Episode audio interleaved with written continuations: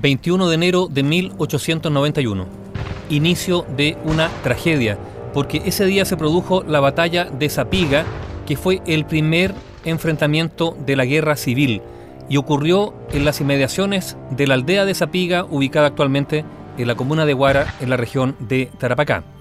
En ese lugar, las fuerzas gobiernistas o balmacedistas, porque eran partidarias del presidente José Manuel Balmaceda, lideradas por el teniente coronel Marco Aurelio Valenzuela, se enfrentaron a los revolucionarios o partidarios del Congreso que estaban al mando del coronel Estalinao del Canto. Esa batalla de Zapiga fue el primer combate de esa guerra civil que dejó miles de muertos. Ese conflicto fue el resultado de las tensiones políticas que se habían venido acumulando en Chile desde la década de 1880. Esas tensiones se centraron en el debate sobre el poder del presidente y el rol del Congreso Nacional. José Manuel Balmaceda, que como parlamentario había abogado por más poder del Parlamento ante el presidente, cuando asumió la primera magistratura cambió de posición e intentó aumentar el poder del Ejecutivo por sobre el Legislativo. Esto provocó un enfrentamiento entre el presidente y el Parlamento y la atención se concentró en torno a la aprobación del presupuesto. Para que este pasara necesitaba el visto bueno del Congreso, que no se lo daba al presidente y por lo tanto él simplemente lo despachó sin aprobación del Congreso. Esto fue el detonante de la guerra civil.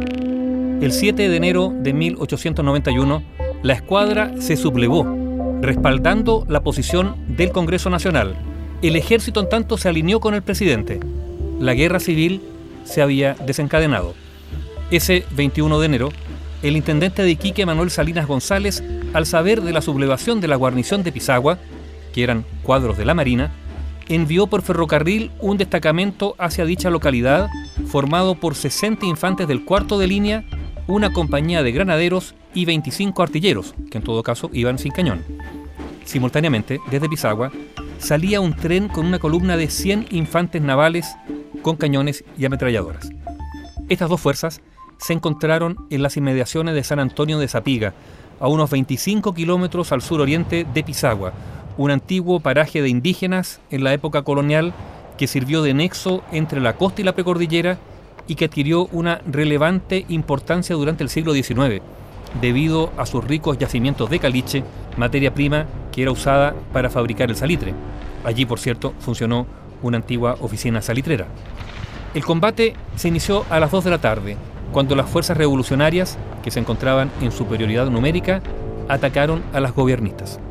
Los revolucionarios lograron tomar posición inicial de los leales a Balmaceda, pero estos se reorganizaron y contraatacaron. El enfrentamiento se prolongó durante media hora hasta que los revolucionarios se vieron obligados a retirarse las fuerzas gobiernistas sufrieron 10 muertos y 20 heridos, mientras que las revolucionarias, partidarias del Congreso, sufrieron 20 muertos y 30 heridos.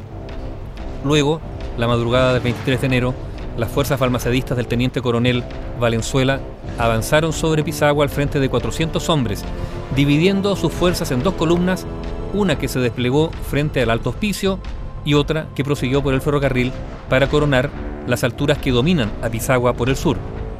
Los revolucionarios del coronel del Canto se apostaron delante de la columna de alto hospicio, con 221 hombres, manteniendo el combate hasta las 10 de la mañana. Agotadas sus municiones, los gobiernistas hicieron señales de rendirse, pero ese fue un engaño en el que cayeron los revolucionarios, quienes, creyéndose vencedores, se acercaron a ellos, pero fueron desarmados y apresados.